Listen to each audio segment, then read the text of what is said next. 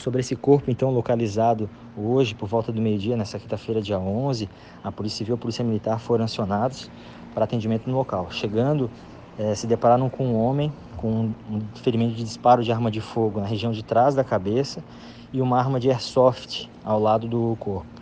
O IGP e o ML também estiveram no local para realização de perícia. O corpo foi encontrado numa parte de trás do loteamento do Mariscal, é uma região onde tem bastante mato. Uh, essa vítima que foi identificada há pouco, ela é, mora no Mariscal, é bastante conhecida da polícia, tem, é membro faccionado de organização criminosa e tem um vasto histórico policial. Né? A gente não vai passar muitas informações para não prejudicar as investigações, mas pelo tempo da morte, é, a gente acredita que esse fato tenha acontecido nessa última noite, de quarta para quinta-feira.